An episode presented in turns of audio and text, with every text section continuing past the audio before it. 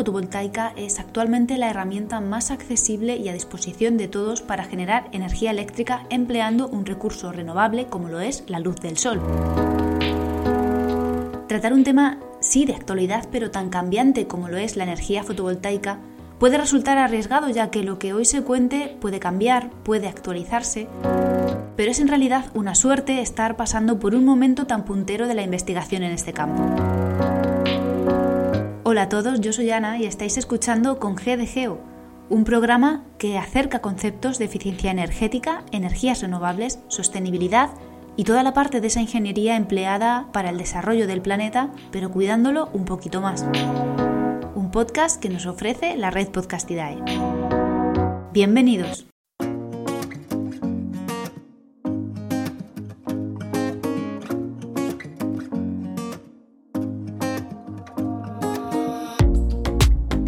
Hoy vamos a tocar muchos palos de la energía fotovoltaica, algunos más debatidos que otros, algunos más conocidos que otros. Y digo vamos porque para hablar de todo esto no estoy sola. Hoy los micros de Con Geo reciben a todo un protagonista de los que llevan la energía fotovoltaica allá donde van. Hoy contaremos con la experiencia y el conocimiento de Luis Candela, CEO y cabeza visible de The MPV Solar Reference. Rodeado de grandes profesionales, entre otras formaciones, Luis oferta el Master Full 360, muy recomendable para sumergirse de lleno en el mundo de la energía fotovoltaica. A pesar de que parece que tenemos la energía fotovoltaica muy presente, son muchos los detalles, ventajas entre otros, que diferencian entre sí la propia energía fotovoltaica. Muchos de ellos nutren el contenido de este episodio. Y para empezar la conversación, pregunta obligada. Mójate Luis, ¿fotovoltaica de autoconsumo o grandes plantas de generación fotovoltaica? Buena pregunta, Belén, buena pregunta. Bueno, yo lo tengo muy claro. Desde el punto de vista económico, de creación de empleo, sostenibilidad, o sea, con sostenibilidad de empleo, ¿eh? el empleo Prefiero el autoconsumo a los campos fotovoltaicos, parques fotovoltaicos, utility scales, granjas solares, como lo queramos llamar. ¿Cuál es el motivo? Bueno, lo bueno de la fotovoltaica, que es una energía renovable muy accesible por parte del ciudadano, del consumidor, a diferencia de otras energías renovables como puede ser la eólica, la maretomotriz, biomasa, etcétera, la fotovoltaica es una tecnología que se puede poner en los techos y sabemos que todos los días sale el sol.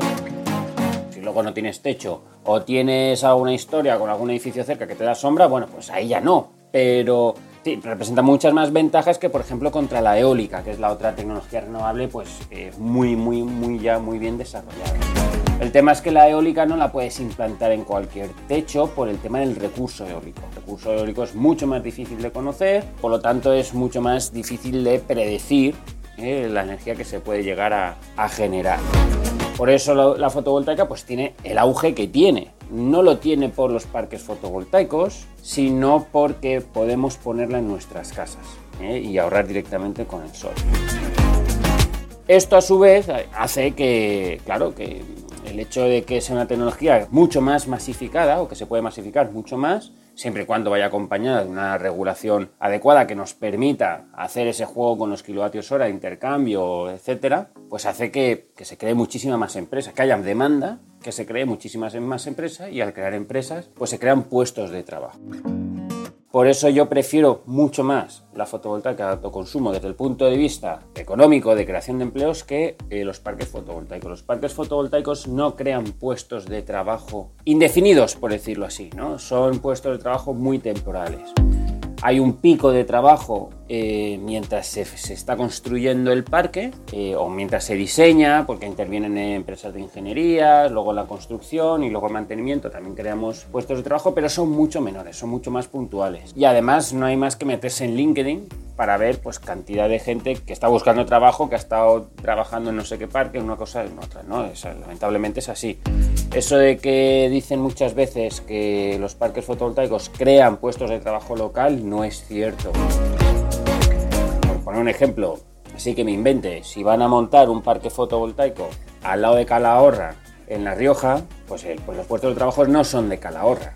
¿eh? Puede que sean de los alrededores de Calahorra, o sea, de La Rioja, algo de Navarra, pero no es local, no es de Calahorra.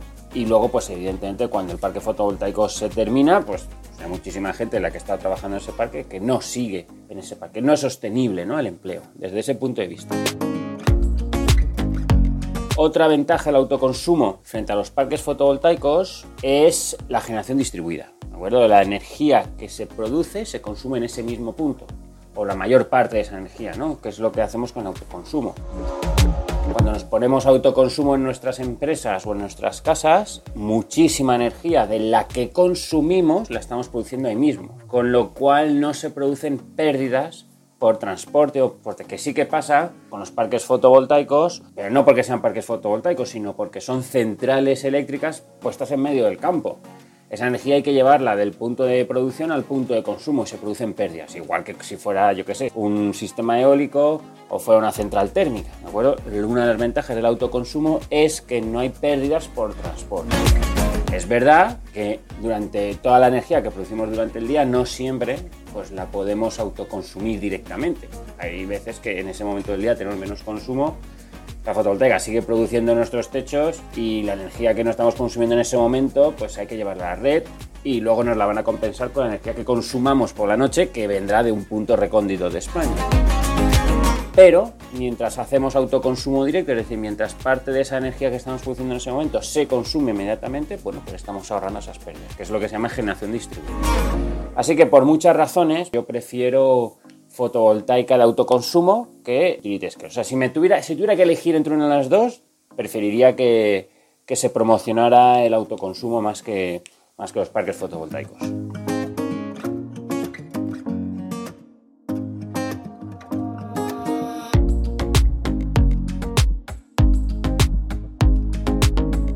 Luis se diferencia dentro del sector de la energía fotovoltaica poniendo un recurso del que carece la formación académica, que si bien es claramente necesaria, hay cosas que la universidad no enseña.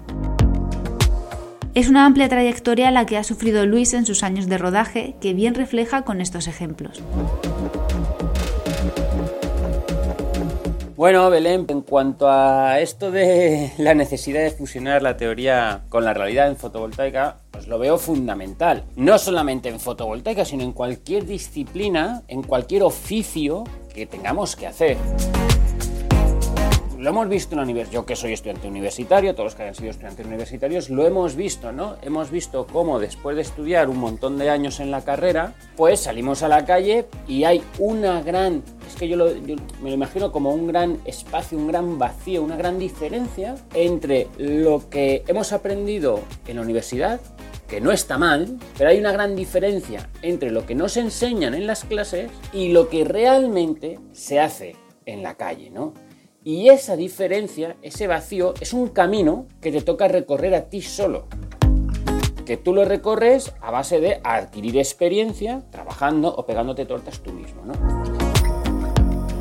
Existe ese, ese vacío. Es que no, no, yo me lo imagino de alguna manera, no encuentro las palabras para, para, para explicarlo. Es un gap, un gap, una diferencia entre lo que te enseñan en clases y lo que luego realmente se aplica, ¿no? Y nadie te enseña ese cambio.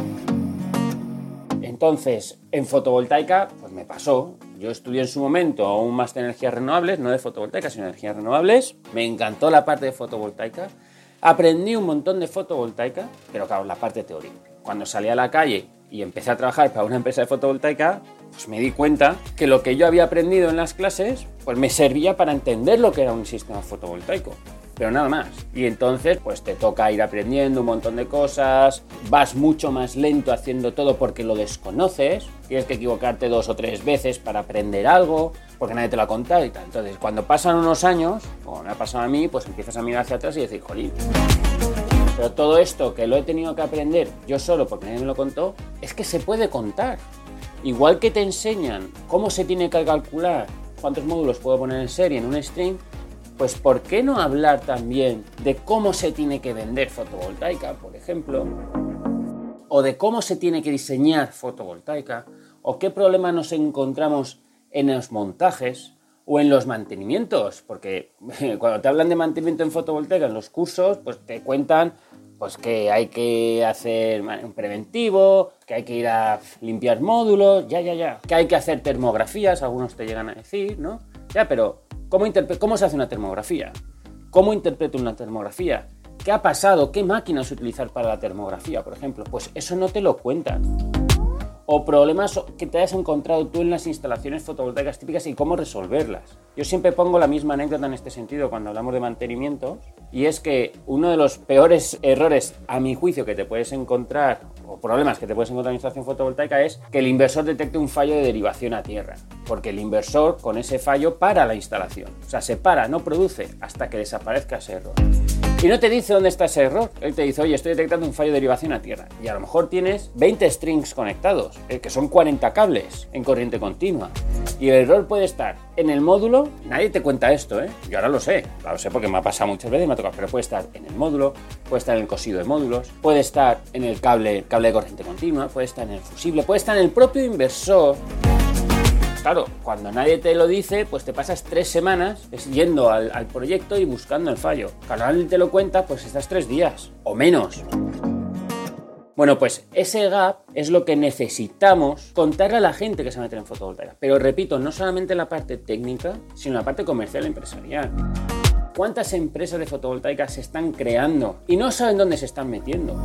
Luego, cuando la gente está dentro del sector, le preguntas, joder, por este sector, pues que es duro, es duro. Probablemente si esa gente hubiera sabido de antemano cómo es realmente el sector, muchos no habrían emprendido. Y muchos otros habrían emprendido de otra manera. Bueno, pues eso es lo que hay que explicar, lo que hay que contar. ¿no? Eso es lo que intentamos hacer, por ejemplo, en MP Visual Reference en las formaciones que hacemos son formaciones que explicamos tal cual las cosas son. Y la gente lo agradece, ¿eh? porque al final ese gap que hablo, esa diferencia entre lo que hay en las clases en teoría y lo que realmente pasa, lo reducimos. Es decir, la gente ya sale sabiendo que se va a encontrar. Y luego, por supuesto, pues tocar. ¿Cuántos ingenieros o cuántos diseñadores de instalaciones fotovoltaicas o que preparan propuestas o que venden instalaciones fotovoltaicas jamás han montado una instalación fotovoltaica. Jamás han tocado una instalación fotovoltaica. Muchos. ¿Es malo? Pues no es del todo malo. Pero realmente alguien que diseña o que hace propuestas fotovoltaicas, si no conoce realmente el producto, ¿cómo las va a presupuestar bien? ¿Cómo las va a ofertar bien? ¿Cómo las va a diseñar bien? Y lo mismo el que las vende. ¿Cómo puedes estar vendiendo algo que no sabes qué es? ¿Cómo funciona? ¿no? Pues por eso también creamos, en este caso, un programa en el que enseñamos a la gente a hacer la instalación. La hacen ellos y los ponemos a jugar, ¿eh? O sea, no solamente tienen que montar, no solo tienen que replantear el techo, tienen que hacer los anclajes, tienen que montar la estructura, nivelarla, alinearla, eh, tocar los módulos, ponerlos, anclar, todo, todo, todo, todo, poner marcha el inversor, sino que es que además jugamos con la instalación fotovoltaica que si provocamos arcos voltaicos, que si empezamos a medir corriente de cortocircuito, explicamos realmente qué quiere decir voltaje en circuito abierto.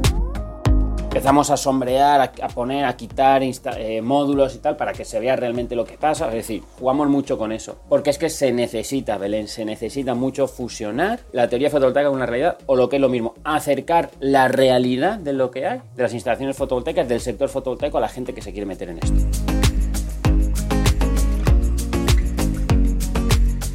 Pero Luis es empresario, es comercial, y así lo demuestra con cada una de sus palabras, cursos y todos los eventos que organiza en los que refleja la pasión que le mueve la energía fotovoltaica. Así no tenía por menos que pedirle, Luis, convence al incrédulo de la fotovoltaica. Me hace mucha gracia esta última pregunta de convence al incrédulo en fotovoltaica. Bueno, eh, si realmente nos estamos fijando un poquito en el, consumidor final, bueno, pues el incrédulo, pues hay que quitarle, hay que quitarle esa venda en los ojos que no le, pues que no lo ve, ¿no? La fotovoltaica no es una tecnología nueva, es una tecnología totalmente contrastada desde hace 15, 20 años. La fotovoltaica funciona siempre y cuando se haga un buen diseño, siempre y cuando se haga un buen montaje, siempre y cuando se elijan buenos componentes y luego evidentemente lleva un mantenimiento. En el momento en el que nos, en el que nos saltamos algunos de estos pasos, pues la instalación fotovoltaica no va a funcionar como debería. Y lamentablemente pasa. ¿eh? Pasa que se hacen instalaciones que no tienen buen diseño o que tienen un buen diseño pero no se, no se hace bien el montaje, etcétera, ¿vale?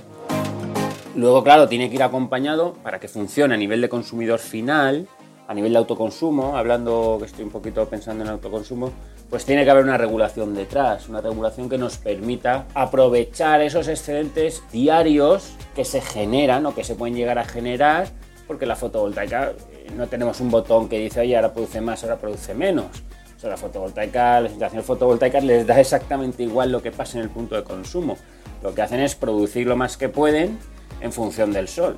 Ahí está el juego de, de luego nosotros diseñar para ver, jugar un poquito con la curva de producción, versus la curva de consumo que hay. Pero bueno, pues se van a generar excedentes y necesitamos algo que nos diga qué tenemos que hacer con esos, excedentes. Y está funcionando, ¿de acuerdo? Ya aquí en España, bueno, en otros países depende de la velocidad, pero aquí en España, si nos centramos un poquito en España, pues ya existe una ley de autoconsumo, si queremos decirlo así, desde hace casi dos años y ya las comercializadoras, la administración pública, las distribuidoras, pues ya ya dominan un poquito más el tema y funciona, ¿vale? Está viendo los, las compensaciones y todo esto. O sea que al incrédulo final, al consumidor final, le digo que, nada, que todo es cuestión de, de, ver con quién quieres hacer esa instalación fotovoltaica y que de alguna u otra manera tu inversión esté garantizada. Esto es otra historia aparte que podríamos hablar en otro momento.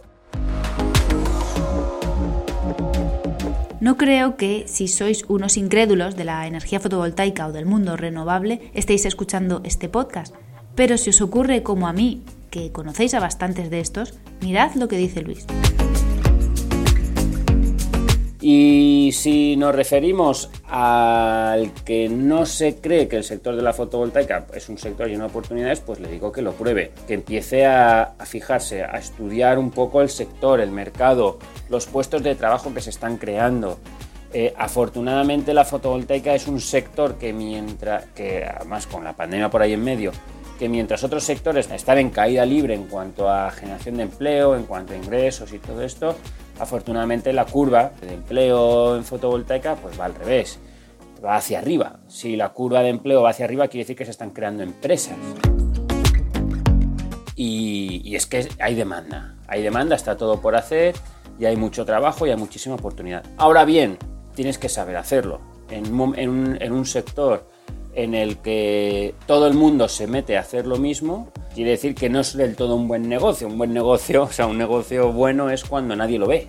Si todo el mundo ve el negocio, pues el negocio no es tan bueno. Entonces se convierte en un sector de precio. Estoy hablando del emprendedor, ¿eh? ¿eh? para los emprendedores que nos están escuchando. Es un sector de precio, eh, hay que saber muy bien dónde te vas a meter y precisamente sabiendo bien dónde te metes es que puedes encontrar esas oportunidades y no meterte en esa guerra de precios. Y si lo que necesitas, y si, la, y si quien nos está escuchando, pues es alguien que está cansado de su día a día, de su rutina, quiere empezar de cero, quiere tener una oportunidad laboral nueva, ese esa oportunidad de crecimiento que muchas veces nos vemos limitados ya cuando llevamos un par de años en el mismo sector, porque ya nos encasillan, etcétera, etcétera. Bueno, pues aquí está, ¿no? Cada vez que se crea una empresa nueva, se necesita gente. Y cada vez que esa empresa que se ha creado aumenta en ingresos, aumenta en ventas, necesita aumentar en plantilla. O sea que hay oportunidades. Ahora tienes que saber encontrarlas. Y nada, pues eh, no sé si he convencido a mucha gente o no, a mucho incrédulo o no, pero mira, este podcast es un claro ejemplo de cómo eh, la fotovoltaica genera interés, ¿no? Genera interés. Nada, muchísimas gracias Belén por todo esto y, nada, te mando un, un fuerte abrazo.